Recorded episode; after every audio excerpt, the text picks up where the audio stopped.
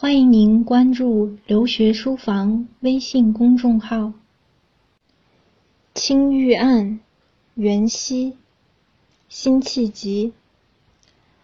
东风夜放花千树，更吹落，星如雨。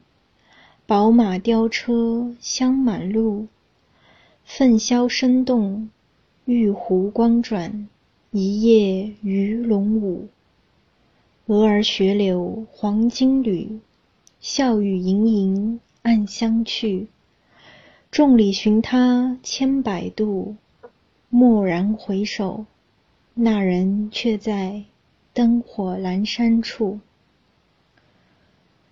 煮酒论诗词，东风夜放花千树，更吹落，星如雨。这里的“东风”二字点破时令。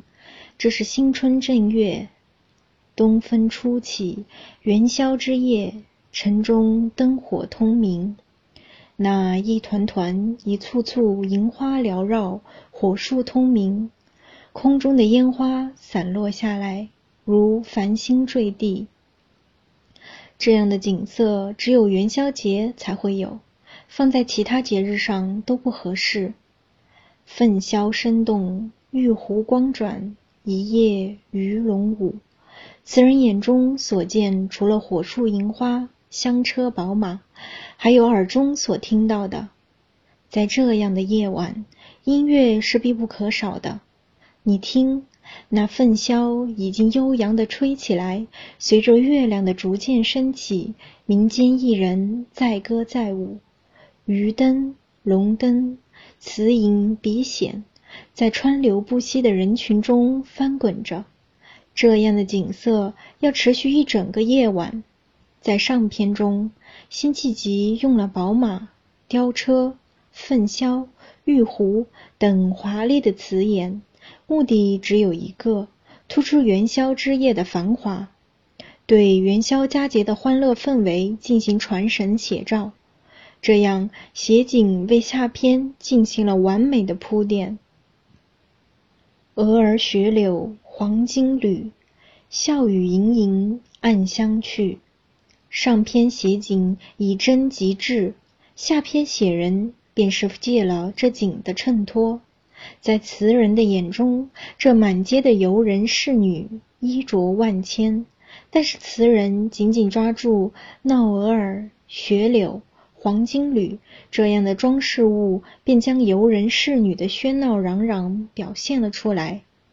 夜深了，随着盈盈笑语，游人逐渐散去，但是词人还在左顾右盼，似乎在寻找某个人。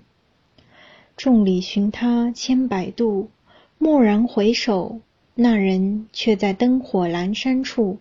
为了寻找这个人。词人在熙熙攘攘的人群中不知走了多少遍，而今人群渐渐的散了，那人还会出现吗？词人猛一回头，却发现，在灯火稀疏的地方，那个人还没有离开，正在那里等待着。回首发现的那一瞬间，词人心中有多少惊喜，有多少感叹？在这一瞬，全部流露出来。读到这里，在词人恍然大悟的一瞬，读者也恍然大悟：原来全文费了那么多的笔墨，就是为了这篇末煞尾进行的铺垫。所有的景物，仅仅是为了着一个人而设。辛弃疾用笔之妙，行文之奇。令人拍案叫绝。今天的诗词先分享到这里，祝大家有一个好梦，晚安。欢迎您关注留学书房微信公众号。